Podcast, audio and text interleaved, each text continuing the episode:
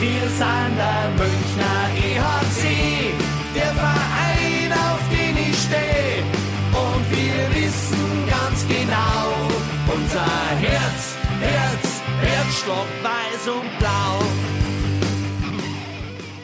Servus und herzlich willkommen. Packmas Podcast Folge 40 an diesem Dienstagabend, den 9. März 2021. Einen Tag nach einem denkwürdigen Eishockeyspiel, das hochklassig war, das Werbung fürs deutsche Eishockey war. Äh, was das Einzige war, das uns nicht gefallen hat, war das Ergebnis. Aber darauf kommen wir dann auch gleich zu sprechen. Wir sind heute eine muntere Viererrunde. Ähm, ja, es ist eine bunte Mischung. Äh, meine Wenigkeit, der Flo, vertreten für den Packmas Podcast. Der Egel, äh, ja, Radio Wiesenfeld und Packmas Podcast. Grüß dich, Egel. Servus. Dann haben wir den Robin als Vertreter des Radio Oberwiesenfeld. Ich grüße dich. Servus.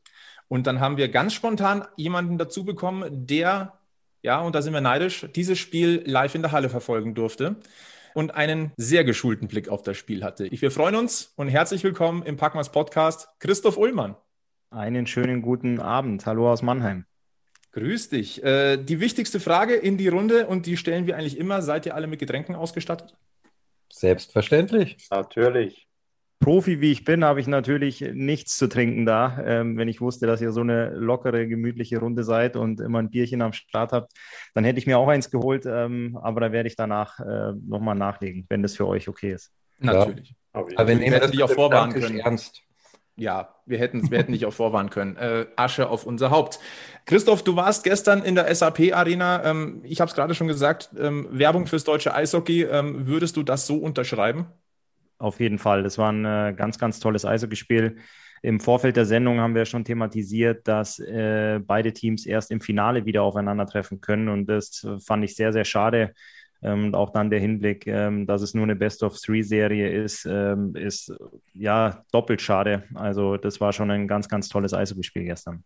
Es ist ja durchaus so gewesen, dass die ersten Duelle zwischen Mannheim und München relativ bitter aus Münchner Sicht gewesen sind. Das erste Duell am ersten Spieltag, ja, das war noch, da ging es noch ins Penaltyschießen, da ging es auch schon hoch her. Äh, dann aber die beiden Spiele in München, da hatten wir das, das 6 zu 3 für Mannheim und wir hatten das 5 zu 4 für Mannheim. Das 5 zu 4 klingt jetzt erstmal so eng, aber da stand es halt nach dem zweiten Drittel 5 zu 1. Aus Münchner Sicht ist einem da schon so ein bisschen, naja, ich will nicht sagen Angst und Bange geworden, aber das, da, da schlägt man natürlich so ein bisschen die Hände über dem Kopf zusammen. Das war gestern komplett anders. Das war ein Spiel auf Augenhöhe. Ja, ich fand die letzten beiden Spiele, aber auch das eben von dir angesprochene, wo es nach zwei Dritteln 5 zu 1 stand, war auch ein Spiel auf Augenhöhe. Ähm, da vom Schussverhältnis und den direkten Chancen war München auch ähm, besser. Was sie leider in dem Spiel versäumt haben, war es einfach die Tore zu schießen. Und ähm, gestern ist ja sehr früh das 1 zu 0 gefallen. Ich glaube schon in der zweiten Spielminute. Aber danach ist München immer besser ins Spiel gekommen und vor allem auch diese Druckphasen, die sie hatten im zweiten Drittel. Da hatte einmal Yassin Elitz drei große Chancen hintereinander.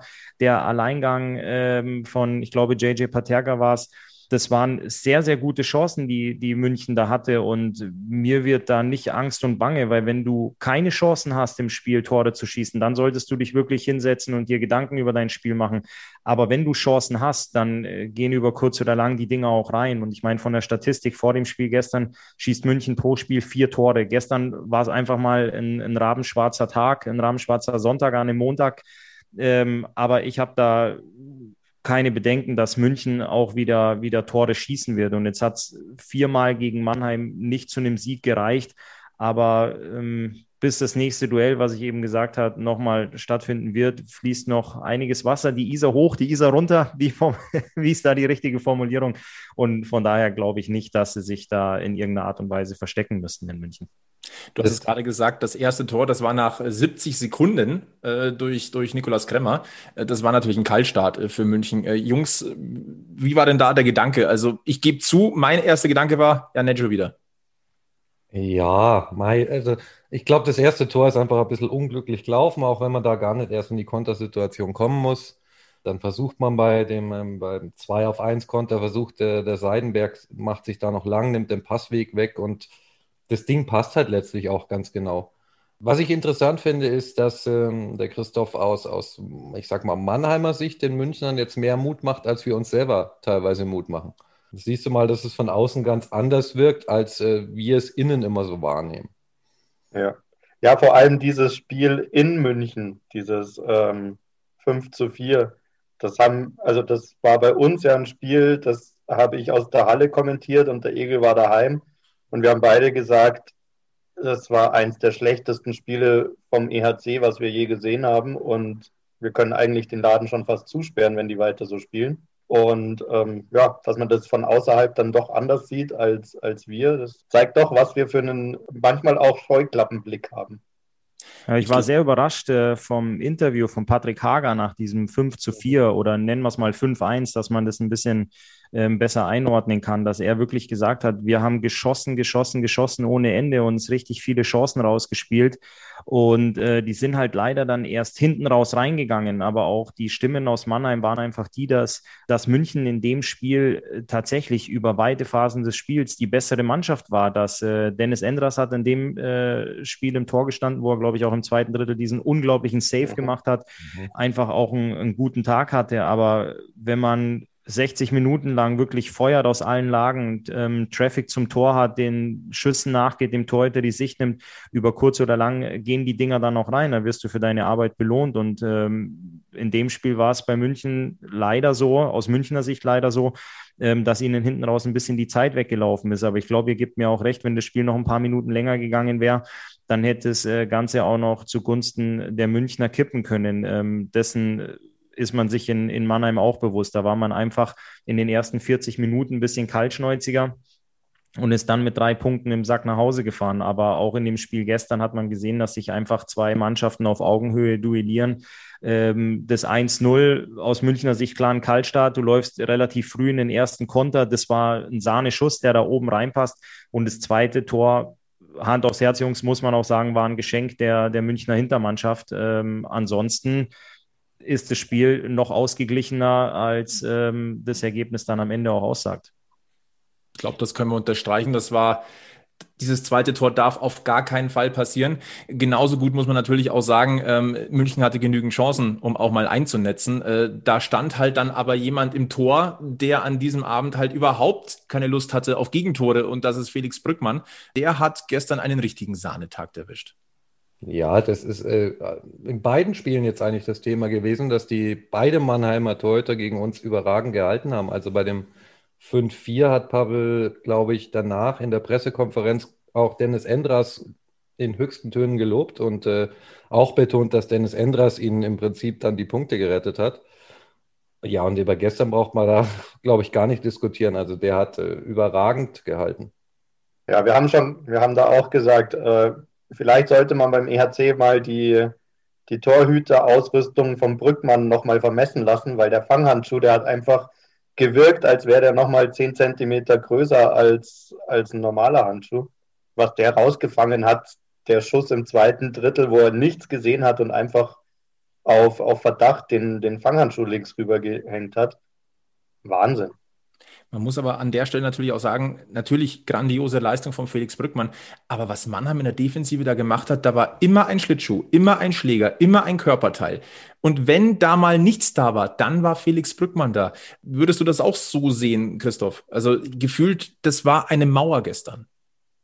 Auf jeden Fall. Also wirklich, wenn du in der Statistik siehst, wie viel Schussversuche abgefeuert wurden, also sprich, wie viel ähm, Pucks den Schläger verlassen haben in Richtung Tor ähm, zum Verhältnis, aber wie viel letztendlich am Tor wirklich ankommen, da war schon eine, eine große Kluft dazwischen und das spricht halt wirklich auch ähm, für, wie du es nennst, diese, diese Abwehrleistung oder dieses Bollwerk da hinten, dass du es wirklich immer wieder schaffst, einen Schläger dazwischen zu kriegen oder einen Körper dazwischen zu kriegen. Ich glaube, ähm, sinnbildlich für das Ganze standen die letzten zwei Minuten von Dennis Reul, wie viel Schüsse der da geblockt hat. Und ähm, ja, aber auch die, die Statistik aus Mannheim, dass die bei in der laufenden Saison in den aktuellen Heimspielen bisher erst zwei Gegentore in Unterzahl kassiert haben, ist schon sehr, sehr aussagekräftig, dass du einfach Jungs auf dem Eis hast, die wirklich gewillt sind, Schüsse zu blocken ähm, und so, so Pucks oder Schlagschüsse, One-Timer, was es da auch immer gibt, zu fressen. Und ähm, ja, und wenn die dann doch durchkommen, stand da gestern echt ein Felix Brückmann hinten drin, der,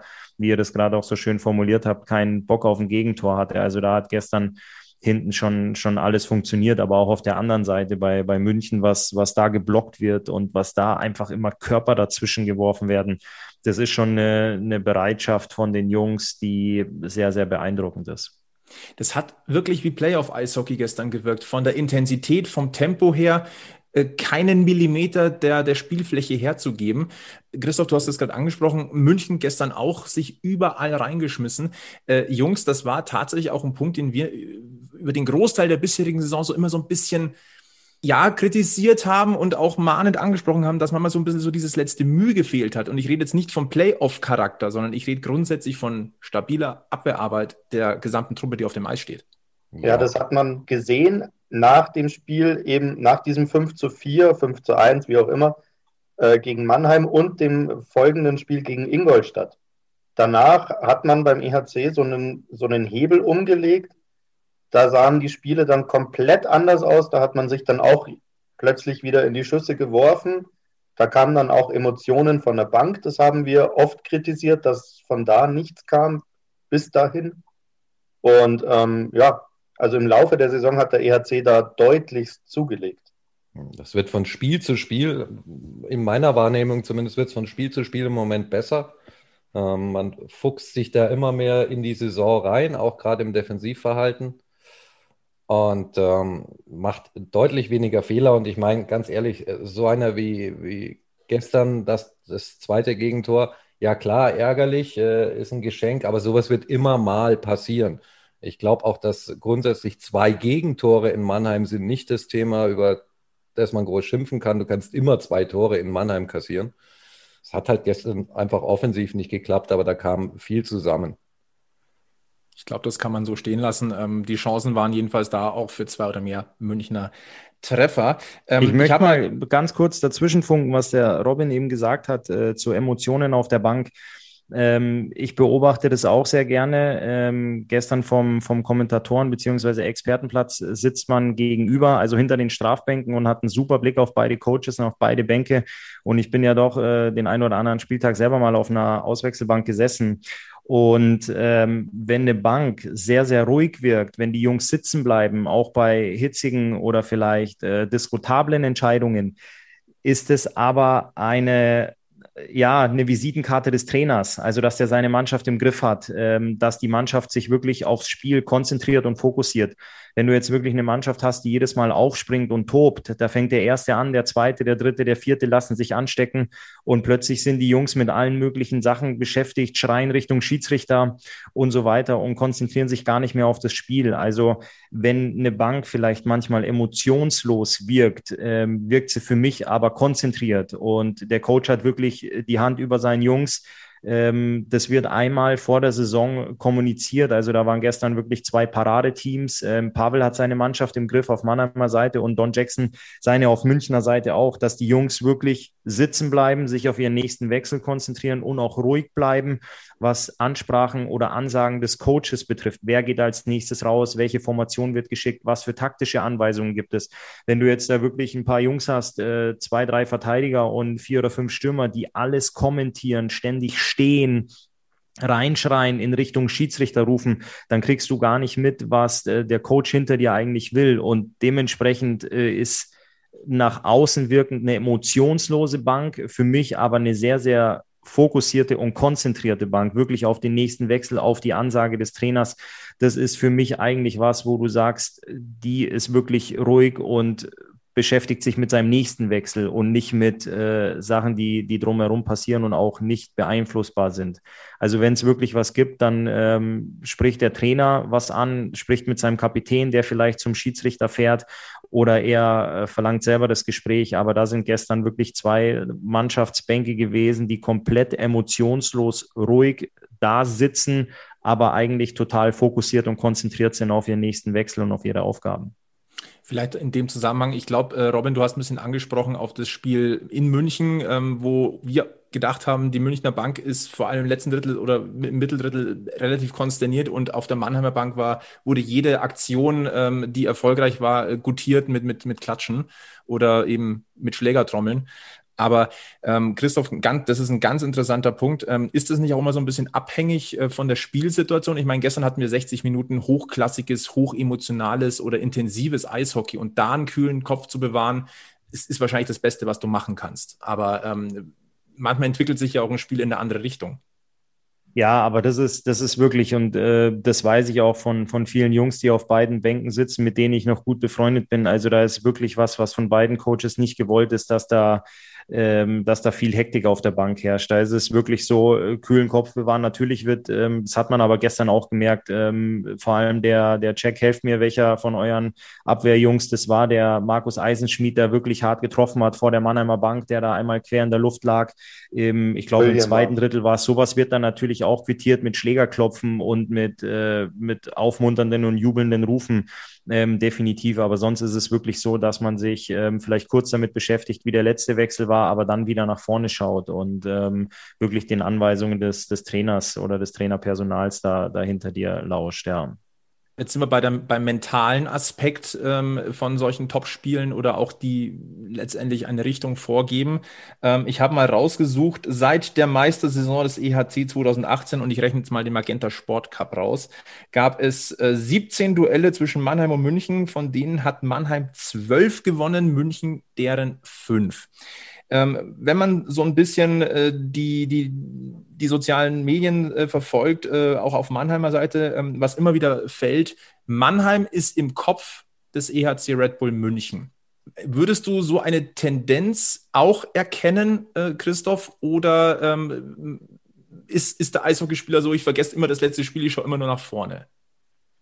Also für den Außenstehenden ähm, ist, es, ist es schwierig. Das ist auch für mich in der Situation schwierig, ähm, das zu beurteilen. Ähm, aber ich weiß, wie es ist, wenn du in der Kabine drin sitzt. Und das ist jetzt eine Zahl, die du nennst. Äh, wenn du sagst, 12 von 17 gewonnen, dann weißt du das als Spieler und du gehst mit, mit breiter Brust raus. Und ähm, München ist natürlich gestern nach Mannheim gefahren und wusste, die ersten drei Vergleiche in der Liga haben sie verloren. Ähm, das nagt natürlich schon an einem. Also da ist, du, gehst du schon mit der, mit der Vorgabe ins Spiel. Heute hast du die Möglichkeit, das ein bisschen zu korrigieren, ähm, was du in drei Spielen nicht wirklich hinbekommen hast. Ähm, Im Kopf von, von München, ja, ich würde schon sagen, dass die da, dass die da ein, ein Stück weit drin sind. Aber ähm, du hast wirklich gute Coaches mit Don Jackson, der eine unglaubliche Siegermentalität äh, nach München gebracht hat und auch ähm, bei, dem, bei dem Spiel 5 zu 4, ähm, wo du wirklich 5-1, 5-2 zurückliegst, dass die Mannschaft so Eishockey spielt, dass sie immer wieder wissen, sie können zurückkommen, sie können ein Spiel hinten raus auch noch drehen und für sich entscheiden. Das ist aber auch eine Mentalität, ähm, dieser wirkliche ja, Glaube an sich selbst, dieser, dieser Glaube an Siegen, das ist was, was in München auch gereift ist. Und der Stärke sind sich die Münchner natürlich auch bewusst. Und ähm, das weiß man in Mannheim auch, vor allem mit der Historie Don Jackson und Eisbären Berlin. Ähm, solche Sachen sind natürlich da irgendwo auch in einem ganz kleinen Eck im Hinterkopf verankert. Ähm, also von daher glaube ich, gleicht sich das wieder ein bisschen aus. Und ähm, hinsichtlich der anstehenden Playoffs von der Best of Seven Serie würde ich vielleicht auch sagen, Mannheim hat einen kleinen Vorteil aufgrund der vier Siege in der laufenden Saison, aber bei Best of Three, da ist es ja wirklich wie Schnick, Schnack, Schnuck spielen. Und äh, Brunnen ist erlaubt, dann kann wirklich äh, jeder, jeder gewinnen. Ja, ich finde es diese Saison auch schwierig. Ähm, es gehen in den sozialen Medien gehen wirklich viele von dem Finale Mannheim-München wieder aus. Best of Three ist aber, glaube ich, auch nicht zu kalkulieren und da kannst du einen schlechten Tag haben und dann auch mal gegen eine in Anführungszeichen kleinere Mannschaft verlieren. Und dann verlierst du das erste Spiel zu Hause, weil du bist ja eigentlich auf Platz zwei in der, in der Gruppe. Spielst das erste Spiel zu Hause, verlierst es blöd und dann musst du aber hm. Auswärts auch noch gewinnen. Das kommt dann noch dazu. Ja. ja also das Best of Three, das wird äh, ja, Lotterie ohne Ende. Hat natürlich auch was, was Reizvolles, aber es kann halt einfach auch zum Bumerang werden. Ähm, bevor wir den Christoph in den wohlverdienten äh, Feierabend heute schon wieder entlassen, ähm, ein Thema müssen wir noch ansprechen, das ist das Thema Torhüter. Denn ähm, wir haben es angesprochen, in München Dennis Endras überragend gehalten, jetzt beim Spiel in Mannheim ein Felix Brückmann überragend gehalten. Das ist ein Torhüter-Duo, sagen wir mal so, da kann man sich alle fünf Finger danach ablecken. Jetzt ist es in München so, wir haben Danny aus den Birken, wir haben Kevin Reich und wir haben äh, Daniel Fiesinger. Ähm, ich frage mal andersrum, hat Mannheim aktuell das beste Torhüter-Duo der Liga, Christoph? Mannheim hat ein sehr, sehr gutes Torhüter-Duo. Ähm, Du musst dich aber als Coach auch irgendwann hinten raus auf einen der beiden festlegen, der die Playoffs spielen wird. Jetzt wird äh, ja rotiert. Das heißt, es wird äh, gegen Ende der Hauptrunde auch noch ein richtiger äh, Konkurrenzkampf entstehen. Natürlich bist du Teamplayer durch und durch. Aber äh, beide Jungs wollen natürlich dann auch ähm, ja, in, die, in die Playoffs starten und äh, da den Status der Nummer eins genießen. Da bin ich mal gespannt, wie sich das hinten raus äh, dann entwickelt und für wen Pavel Groß sich auch entscheidet, weil momentan ist, sind die beiden, glaube ich, äh, Nummer eins und Nummer zwei, was die, was die Statistiken der Liga angeht. Also da machen sie beide einen super Job. Und was Danny aus dem Birken in der Vergangenheit geleistet hat, ist auch außergewöhnlich. Ähm, natürlich sollte man den Sportler immer daran messen, was er morgen leistet und nicht, was er in der Vergangenheit geleistet hat. Ähm, Danny aus dem Birken war zuletzt auch verletzt, aber er wird noch eine große Anzahl an Spielen bekommen, ähm, dass es ihn hoffentlich wieder dahin katapultiert, wo er in der Vergangenheit auch war wenn es dann Richtung Playoffs geht. Und äh, die beiden Jungs, die hinter, hinter Danny stehen, ähm, vor allem mit äh, Kevin Reich, der ja auch in der Vergangenheit schon gezeigt hat, dass er ein absoluter Top-Torhüter ist. Also dementsprechend ähm, Daniel Fiesinger ähm, hat jetzt noch nicht ganz so viele Spiele gemacht, aber wenn du in der Red Bull-Schule ausgebildet wirst äh, von den, von den Torhüter-Coaches da, dann hast du ordentlich was drauf und äh, da muss sich München keineswegs äh, verstecken. Mich erinnert dieses Duo Rückmann-Endras so ein bisschen an das, was München von 16 bis 18 hatte mit Leggio und Austin Birken. So ein ganz klein bisschen. Kann so ein Torhüter-Duo das Ass im Ärmel sein für den Titelgewinn? Ja, in, äh, du hast es eben angesprochen, Leggio war ein Riesengarant für, für einen Titelgewinn in München, genauso wie, wie Danny aus dem Birken. Und ähm, auch in der Vergangenheit ein bisschen weiter zurück war es ein gewisser Mike Rosati, äh, der immer so ein bisschen das Zünglein an der Waage war, wenn Meisterschaften entschieden wurden. Also von daher kann ein Torhüter definitiv, in der über sich hinauswächst und ähm, so Spiele macht, wie Felix Brückmann gestern eins abgeliefert hat, wenn solche dann äh, jeden Tag folgen in den Playoffs oder jeden zweiten Tag abgerufen werden, dann ist es schon äh, ein Wahnsinnsvorteil für eine Mannschaft oder auch ein, ein Riesenhandicap für die, die da gegenübersteht. Und ähm, ja, du hast wirklich in, in Mannheim zwei absolut herausragende Torhüter. Ähm, und da bin ich, bin ich echt mal gespannt, vor allem, was ich eben angesprochen habe, wer dann letztendlich in die Playoffs starten wird und wie die Jungs dann auch über sich hinauswachsen. Aber ich bleibe dabei, ähm, bei so engen Spielen, wie wir gestern noch eins gesehen haben, wenn dir da wirklich mal einer durchrutschen sollte, dann kann es schon wirklich ganz, ganz eng werden. Und was ihr eben auch angesprochen habt, du startest zu Hause, du gehst mit breiter Brust rein und äh, bumm, verlierst vielleicht das Heimspiel, weil du dir zu viel vornimmst oder schon weiter voraus denkst, als äh, wo du eigentlich gerade bist. Die Südgruppe äh, in den Playoffs, da wird es auch irgendeiner mit Ingolstadt zu tun haben. Und Ingolstadt ist auch eine, eine Top-Mannschaft. Und äh, mal Hand aufs Herz, auf Schwenningen möchte auch keiner treffen, weil die am Anfang und im Magenta Cup auch gezeigt haben, was sie für gutes Eishockey spielen können. Ähm, Dementsprechend ist es auch bitter, bitter schade, dass einer der, der drei Top-Teams im Süden, nenne ich jetzt mal München, Mannheim und Ingolstadt, dass da einer schon in der ersten Runde leider auf der Strecke bleiben wird. Ja, aber genauso, wenn es dann in die nächste Runde vielleicht gegen Bremerhaven oder Berlin geht. Also wir sprechen jetzt von einem möglichen Finale, aber da kommen noch, äh, noch äh, ganz andere Hürden. Ähm, aber bleiben wir bei den Torhütern. Also ein Torhüter kann definitiv einen, einen Unterschied ausmachen und auch eine Serie für ein Team gewinnen. Jungs, wie war euer Eindruck vom Mannheimer Duo? Wir haben ja beide gesehen. Rückmann spielt seit, seit Jahren auch in Wolfsburg äh, einer der besten Goalies. Endras brauchen wir auch nicht drüber reden. Die beiden zusammen in einer Mannschaft, das ist schon, ist schon ein guter, guter Rückhalt, den du da hinten hast. Also Mannheim hat halt definitiv kein Torhüterproblem, wenn, wenn einer von beiden ausfällt, weil der andere ähm, eigentlich ein gleichwertiger Ersatz ist ich gehe bei uns jetzt mal davon aus, dass wir mit Danny aus dem Birken in die Playoffs gehen. Einfach auch, weil er der mit der meisten Erfahrung ist und ich glaube im Moment auch noch der, der stärkste von den dreien. Und ähm, Mannheim ist von außen schwer zu sagen. Ich würde aber mal tippen, dass Dennis Endras anfängt. Ich würde genau das Gegenteil. Ich würde auf Brückmann setzen. Können ja eine Wette abschließen. Ja, da haben wir schon. Da haben wir schon. Auch wir wissen es nicht. Es muss Gott sei Dank Pavel Groß entscheiden. Deswegen ja. ist das. Ja, aber da dann vielleicht die alte Wolfsburger Connection. Ah, achso, ah. Komm, mal, komm mal von der Seite. Von der Seite, okay, ja. Ja, ähm, jetzt stehen dann die Nord-Süd-Verzahnungsrunden an, darauf freuen wir uns. Ähm, Christoph, ich glaube, da geht es dir genauso. Das wird richtig interessant. Das wird nochmal ein, vielleicht sogar ein kleiner Gradmesser in Richtung Playoffs, was da für wen möglich ist. Ähm, wen schätzt du am stärksten ein oder der Titelfavorit aus dem Norden, in Anführungszeichen gesetzt?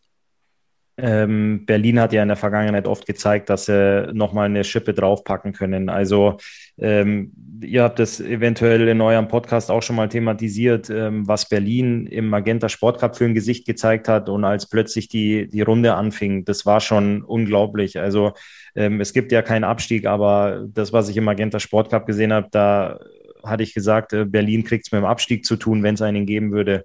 Aber auf einmal fing die Runde an und die haben einen richtigen Zahn zugelegt. Die haben nochmal sich gut verstärkt mit Matt White und Foucault.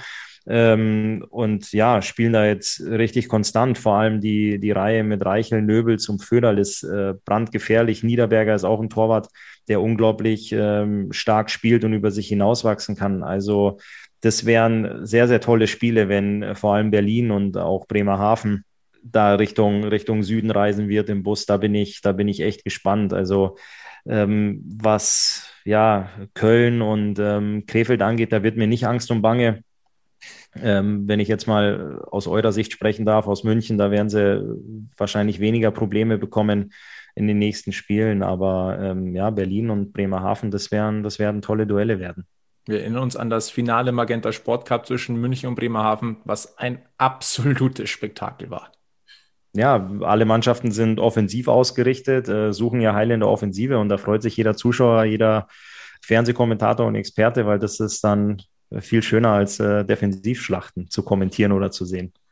Und du wirst es noch öfters live in der Halle haben. Da freuen wir uns für dich.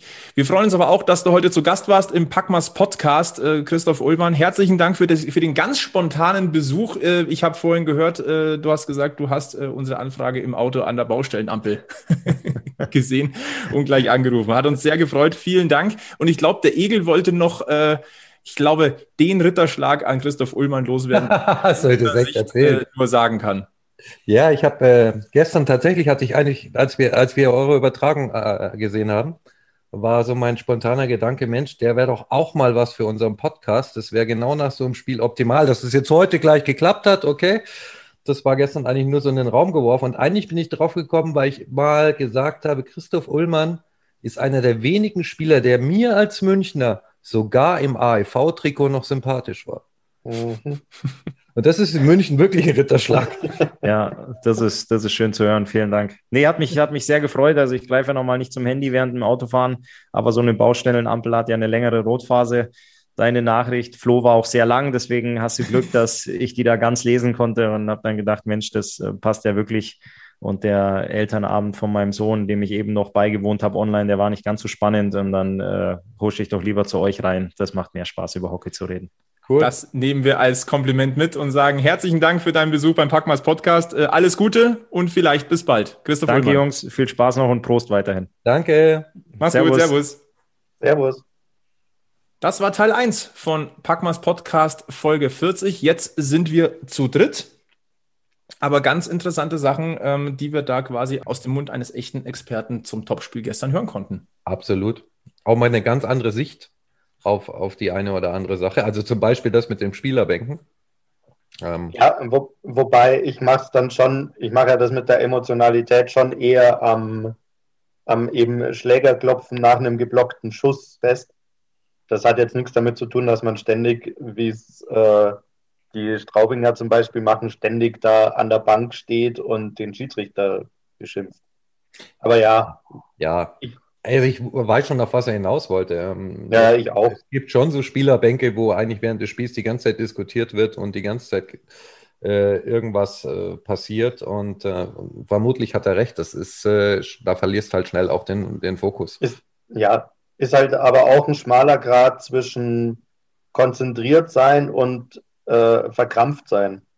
Und das hatte ich eher beim EHC so im, im Blick, dass es eher schon fast verkrampft war, was die auf der Bank oder wie sie auf der Bank saßen. Aber ist er jetzt, hat sich ja ge gelegt zum Glück und ähm, ja, man muntert sich jetzt auch gegenseitig auf. Wir müssen auf zwei Punkte eingehen äh, zum Mannheim-Spiel, wie ich finde. Und das eine ist Dennis Roy. Also man muss ihn nicht mögen, aber man muss den Hut vor ihm ziehen. Also ganz ehrlich, also dieses, dieses, diese zwei Minuten Unterzahl, die der einfach auf dem Eis auch zwangsweise geblieben ist, aber sich dann übers Eis geschleppt hat und trotzdem versucht hat, den Körper noch reinzustellen und dort zu stehen, wo er aus Münchner Sicht eben nicht stehen soll. Und wie er dann auf, auf die Bank gefahren ist, fertig mit der Welt. Also wirklich, also ich habe selten einen Eishockeyspieler auf einer Bank sitzen sehen, der dermaßen durch war.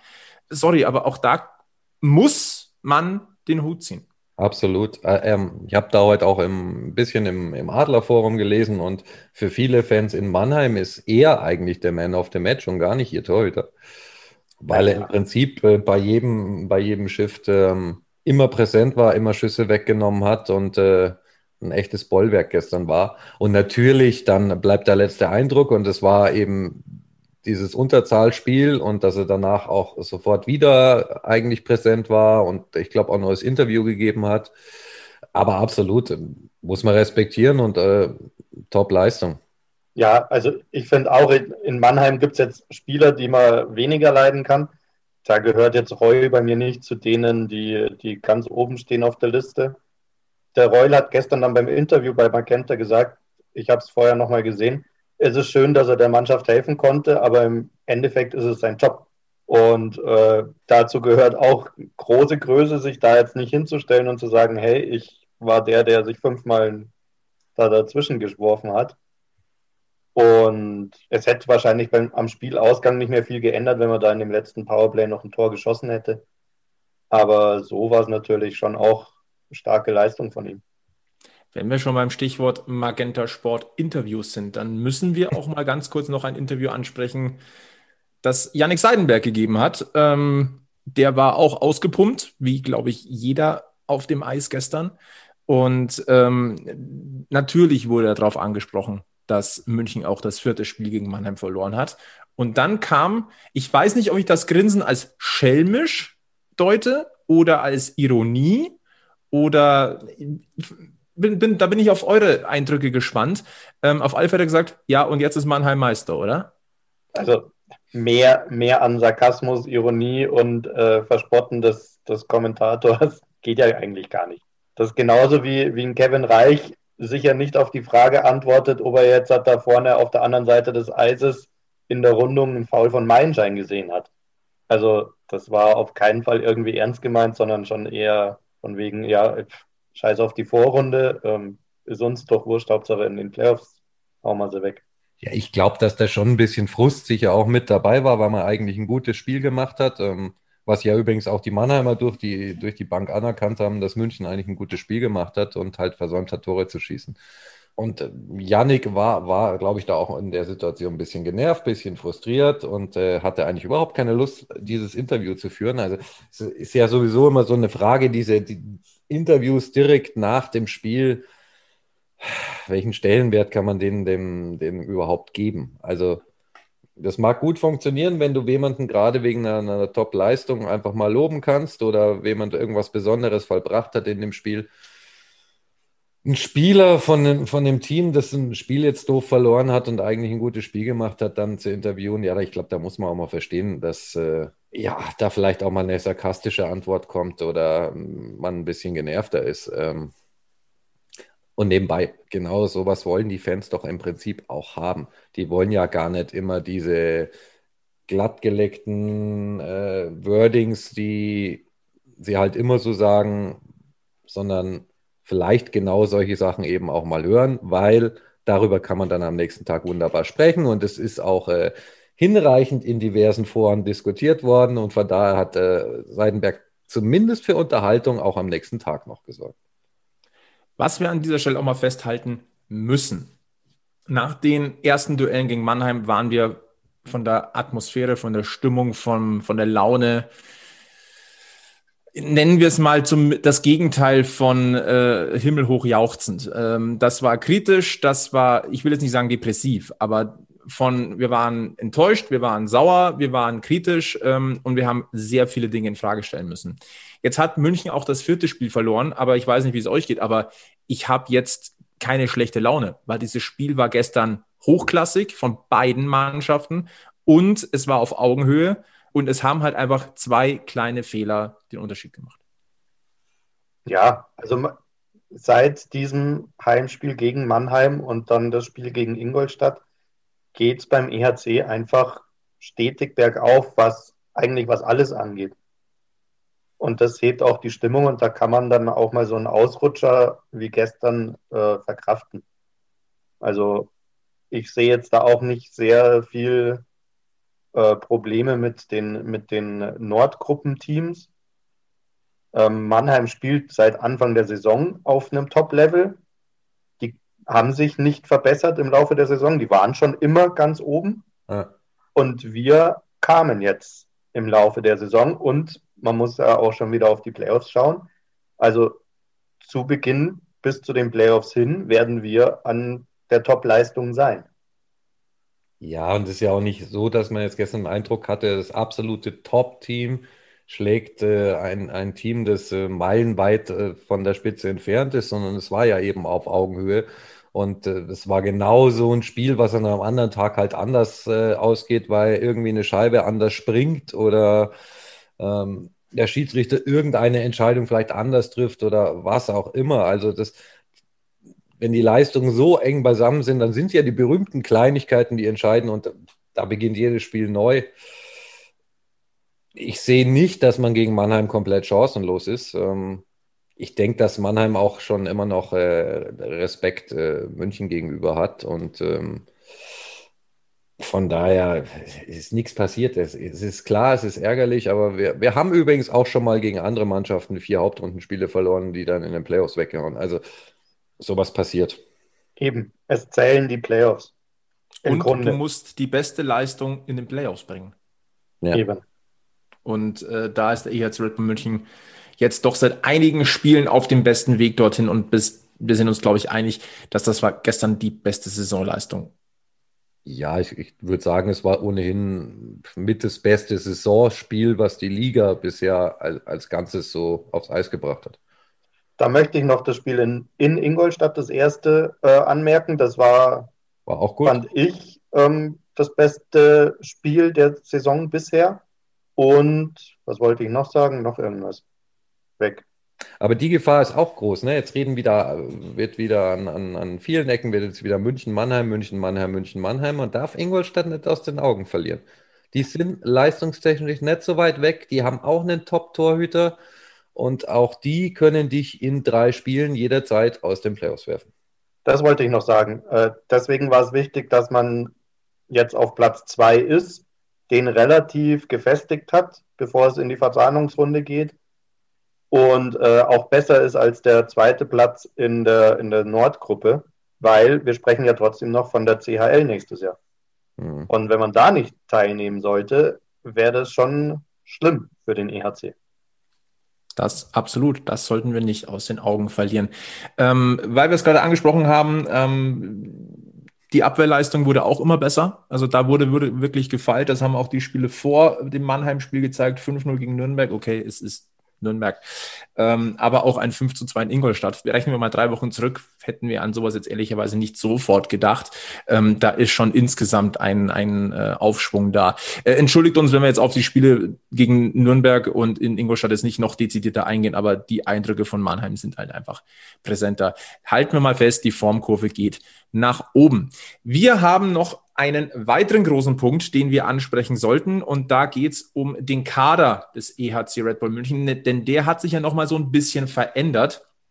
Nach dem Saisonstart kamen ja noch fünf Spieler zum EHC dazu.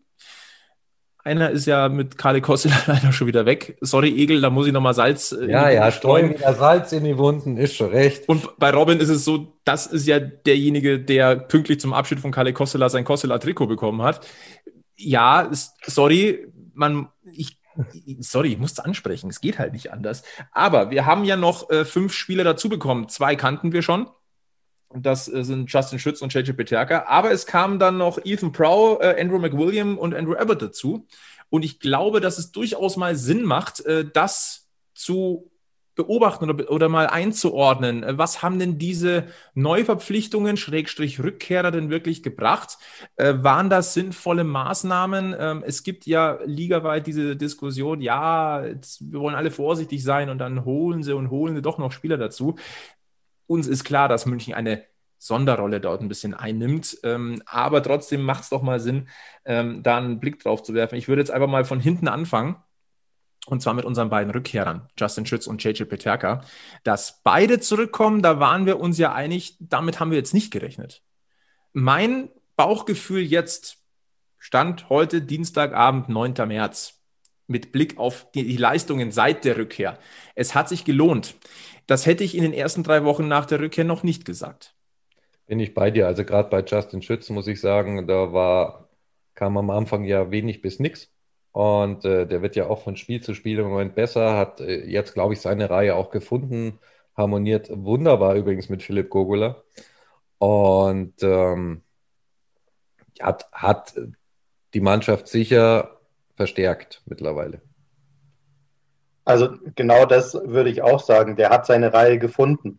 Die ersten drei Wochen, als die aus Salzburg zurückkamen, waren sie in der Reihe vier zusammen mit Meinschein oder Daubner, wenn der mal wieder Stürmer spielen durfte. Man sieht, dass dieser, auch der Mannheimer Weg zum Beispiel, einen Stützle, einen Elias, einen Eisenschmied, wenn man die in die vorderen Reihen packt, dann bringen die auch Leistung, bringen die auch Tore und bringen die auch Punkte. Wenn man jetzt die jungen Spiele einfach in die vierte Reihe zusammensteckt, und denen vielleicht vier, fünf, sechs Minuten Spielpraxis gibt im Spiel, klar, dass dabei nichts rumkommt. Also da, die können zwar laufen und vielleicht mal einen Check ansetzen, aber da kommt halt dann auch nichts. Deswegen finde ich es schade, dass man auch zum Beispiel einem Elias Lindner auf Münchner Seite jetzt gestern null Spielminuten gegeben hat. In meinen Augen muss der halt dann mal trotzdem, auch wenn man 1-0 hinten liegt, im ersten Drittel trotzdem mal mit einem der Vorderen aufs Eis dürfen. Finde ich ein bisschen schade momentan. Dennoch zu Schütz und Peterka, wenn die in den vorderen Reihen spielen, zeigen sie, was sie können. In der vierten Reihe leider haben sie nichts gezeigt, aber das war ja nur zum Ankommen. Kann man jetzt im Nachhinein natürlich sagen, vielleicht war das auch tatsächlich der Gedanke, kommt erstmal an, findet euch wieder rein ins Team. Ähm, sie wurden ja aus einer relativ gut funktionierenden Salzburger Truppe ja rausgeholt. Da waren sie unmittelbare Leistungsträger in den vordersten Reihen, muss man natürlich auch sagen. Deswegen waren wir ja überrascht, dass beide nach München zurückkommen. JJ Peterka nach dem Draft, da war ja noch die Frage, wie, wie schaut es denn jetzt aus? Äh, geht er vielleicht doch nach Nordamerika? Und bei Justin Schütz war ja eher unsere Vermutung die, ja, der könnte bis Saisonende noch in Salzburg bleiben, um eben mhm. eine komplette genau. Saison zu spielen. Ähm, ja, aber mittlerweile beide äh, mit starken Leistungen, mit Akzenten im Spiel, ähm, tut dem EHC Red Bull München gut. Der nächste, der kam, müsste Ethan Prow gewesen sein. Beziehungsweise er ist jetzt der nächste, der auf meiner Liste steht. Nee, der nächste wäre, glaube ich, Andrew McWilliam gewesen. Wäre Andrew McWilliam. Äh, sollen wir es chronologisch machen? Dann fangen wir mit Andrew McWilliam Egal. an. Ähm. Dann machen wir erstmal Andrew McWilliam. Gut, dann ähm, auch Andrew der Herr, beziehungsweise dieser Herr war ja eine äh, Verpflichtung, ähm, die getätigt wurde, als das Abwehrdebakel angefangen hat. Und ich rede jetzt nicht von der Leistung, sondern ich rede von der Anzahl zur Verfügung stehender Abwehrspieler. Ja. ja. Kannte McWilliam. Hm. Ganz schwieriges Thema. Mhm. Ähm, ich finde habe nie gesagt, dass der Packmas Podcast leicht wird. Ich finde den eigentlich gut. Ich finde auch, dass er, dass er die Abwehr äh, verstärkt hat. Ich habe trotzdem ab und an immer noch so ein bisschen das Gefühl, da ist so eine angezogene Handbremse noch. Und ich glaube, wenn man den mehr von der Leine lassen würde, könnte der auch noch mehr wenn man ihn von alleine lassen könnte. Oder könnte, ja.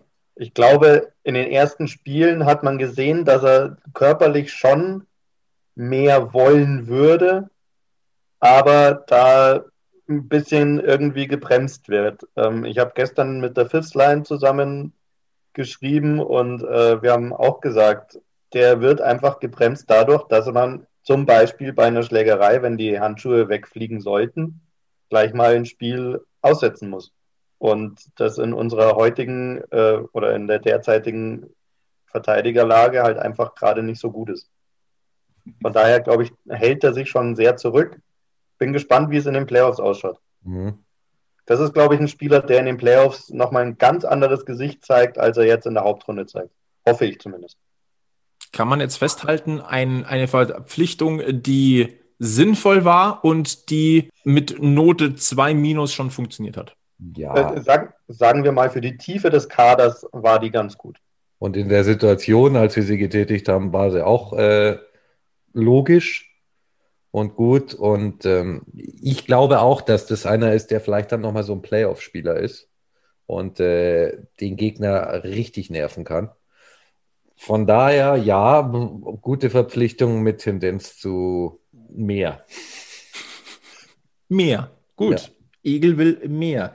Äh, wir haben auch noch mehr Verteidiger bekommen ähm, und der nächste ist Ethan Prow.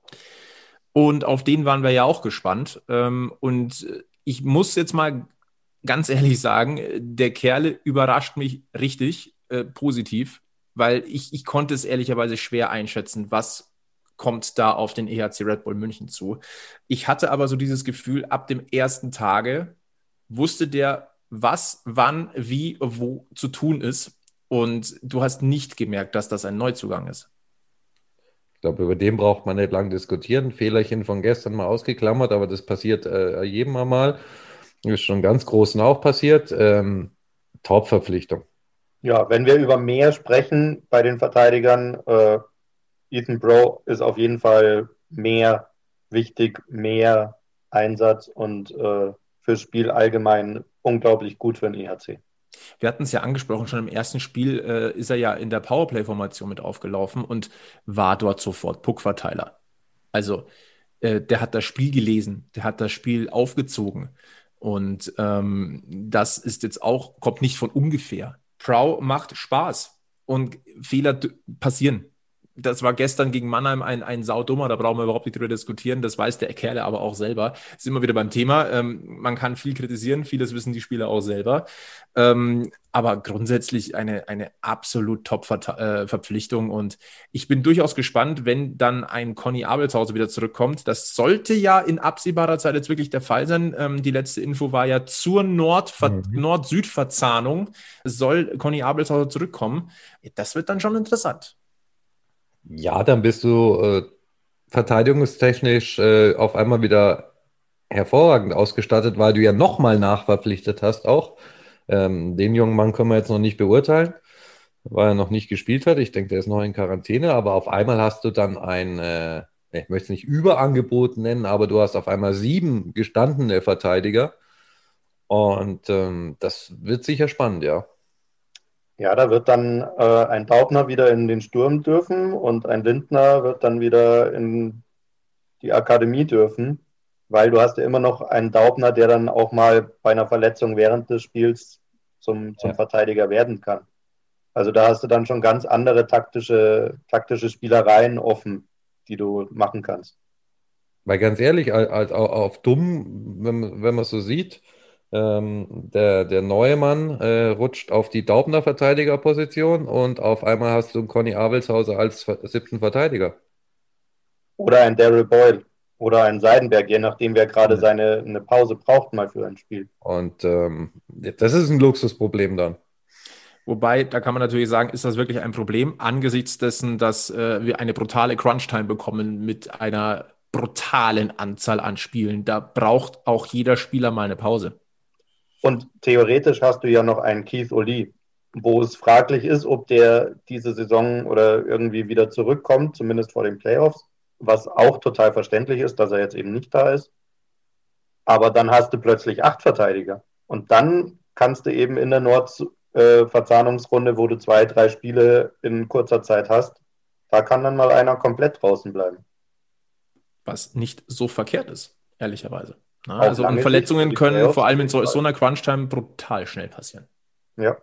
Dann kommen wir noch zur Neuverpflichtung Andrew Abbott. Das einzig wahre Wort zu ihm ist Routinier mit seinen 38 Lenzen.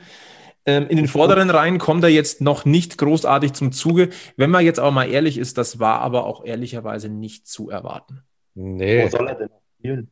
Das ist genau der Punkt. Ähm, welche Reihe nimmst du auseinander? Ähm, auch da ist halt jetzt vierte Reihe, erstmal ankommen. Aber auch auf den Positionen kann es nochmal echt interessant werden.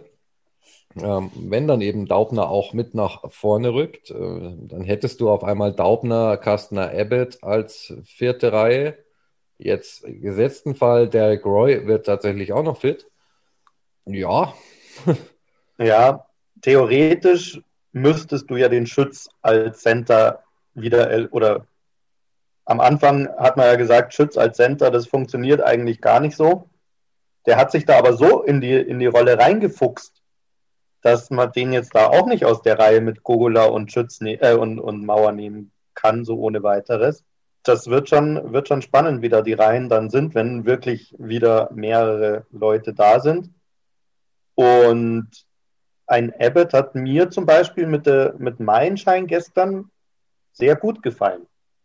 Da trifft einfach Routinier auf noch vielleicht nicht mehr ganz so Youngster, aber ich mhm. glaube von einer Erfahrung, die ein Andrew Abbott einfach hat mit seiner Giftigkeit, die wir ja auch schon angesprochen haben aus den Duellen zwischen München und Bern, da ist uns ja Andrew Abbott in Erinnerung geblieben.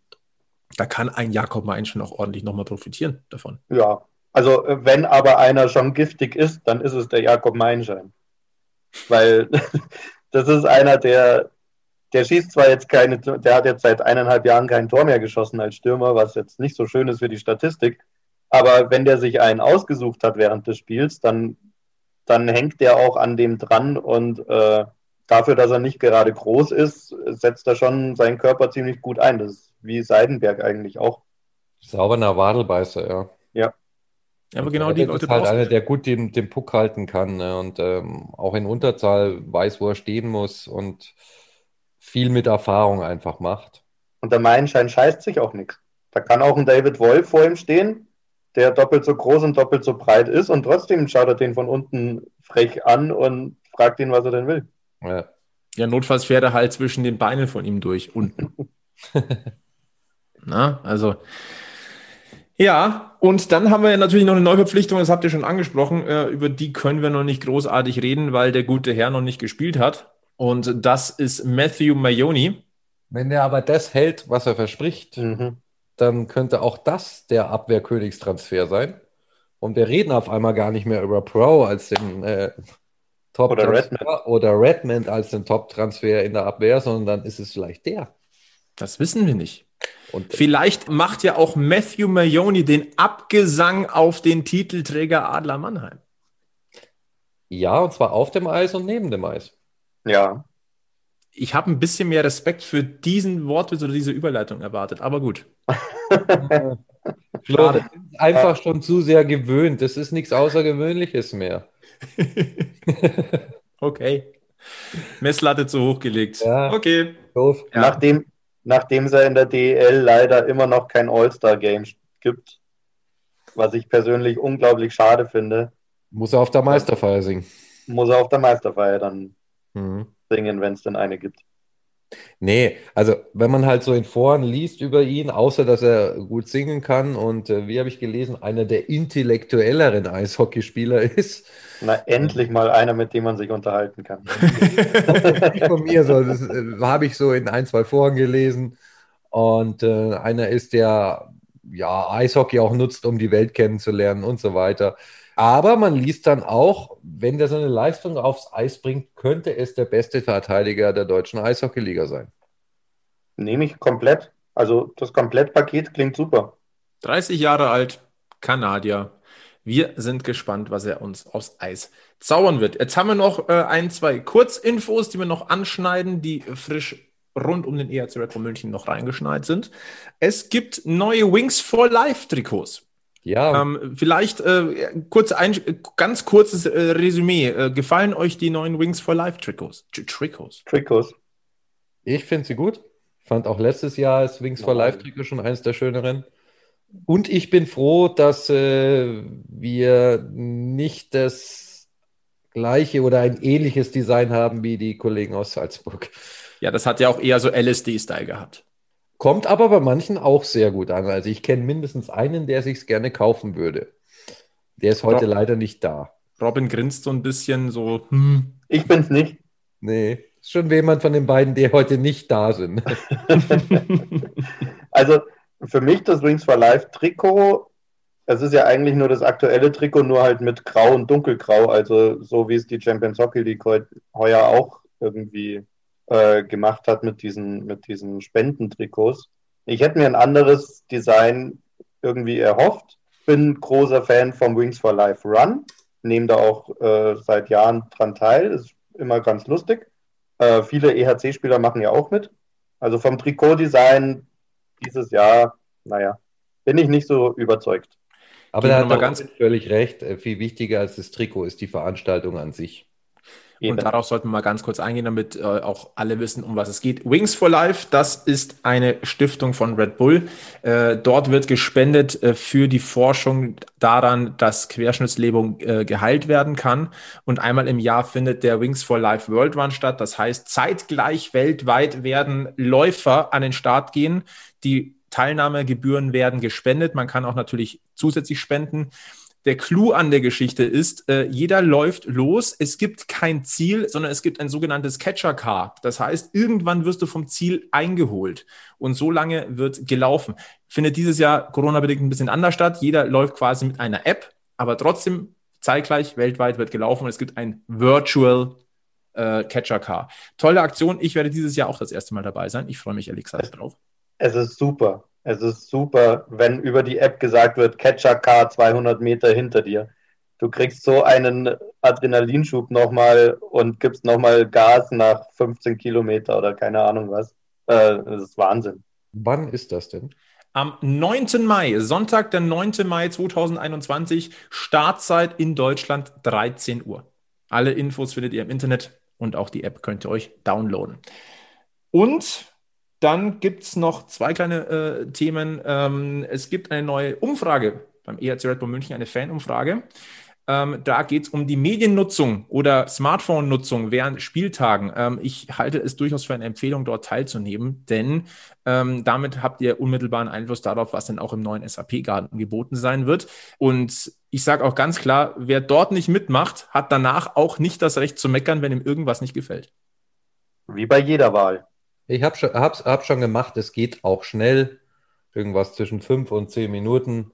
Die Fragen sind noch nicht zu persönlich, falls da jemand Angst hat. Also von daher, ich, es sind gut investierte fünf Minuten am Ende, wenn dann was Cooles dabei rauskommt, was wir dann auf Dauer im, im SAP-Garten erleben dürfen. Und es gab noch eine kleine Verpflichtung des ERZ Red Bull München off Ice, aber on Virtual Eyes, denn äh, in Sachen E-Sports hat der EHC Red Bull München noch einen kleinen Transfer-Coup gelandet. Der hat nämlich Tim Hess äh, verpflichtet und der ist Meister in der E-DEL. Also wer sich für ähm, Online-Gaming, Eishockey äh, interessiert, auch da hatte EHC Red Bull München jetzt einen Meister am Start. Ja, ja, selbst, selbst diesen Sport kaufen wir kaputt. Null kaputt. Unglaublich. Ja. ja, noch ein äh, kleiner Nachtrag zur Umfrage. Da würden wir uns vom Radio natürlich über eine Erwähnung der Teilnehmer freuen. Wollte ich nur mal anmerken. Stimmt, da kann man irgendwo angeben, welche Medien. Mhm. mhm. Stimmt. Mhm.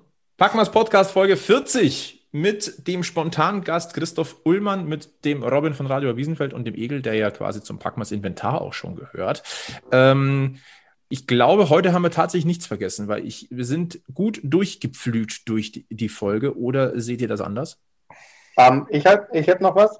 Ah, haben wir doch was vergessen. ja. Ähm, am 16.03., also das nächste und gleichzeitig auch letzte Heimspiel in der Gruppe Süd, ist der Fanspieltag des EHC, bei dem man äh, teilnehmen kann. Man kann noch bis zum 12. Äh, Fotos schicken äh, aus der Kurve von Ereignissen, die mit dem EHC zu tun haben. Und man kann dann während des Spiels, glaube ich, auch äh, Grußbotschaften schicken über Twitter, keine Ahnung wie sie das machen. Also da sollten die Fans mal aufpassen. Und es gibt zum Spieltag ein äh, Banner in der Nordkurve. Da haben der Egel auch schon dran gearbeitet. Habt ihr schon dran gearbeitet? Äh, wir, nein, meine Frau, ja. Ja, bei mir ähnlich. Ja. Ähm, die anderen hoffentlich auch. Und dann wird es eine schöne kleine Choreo geben am 16.03. gegen Schwenningen. Da freuen wir uns drauf. In diesem Sinne empfehlen wir Facebook, Twitter, Instagram und jede Podcast-App. Dort könnt ihr uns folgen und abonnieren. Ihr könnt uns auch unterstützen, wenn ihr wollt. Packmas.de slash sponsoring. Wenn euch gefällt, was ihr tut und oder was ihr tut, ja. Wenn euch gefällt, was wir tun, dann könnt ihr uns dort unterstützen. Alle Möglichkeiten findet ihr dort. Und ansonsten einfach fragen, team at packmas.de oder auch die direkten E-Mail-Adressen findet ihr alles auf der Webseite. In diesem Sinne verbleiben wir mit Eishockey-mäßigen, coolen Grüßen und äh, verbleiben vor allem mit dem wichtigsten Tipp, den ihr in dieser Woche bekommen werdet. Immer schön am Puck bleiben. Bis zum nächsten Mal bei Packmas. Servus. Stay tuned.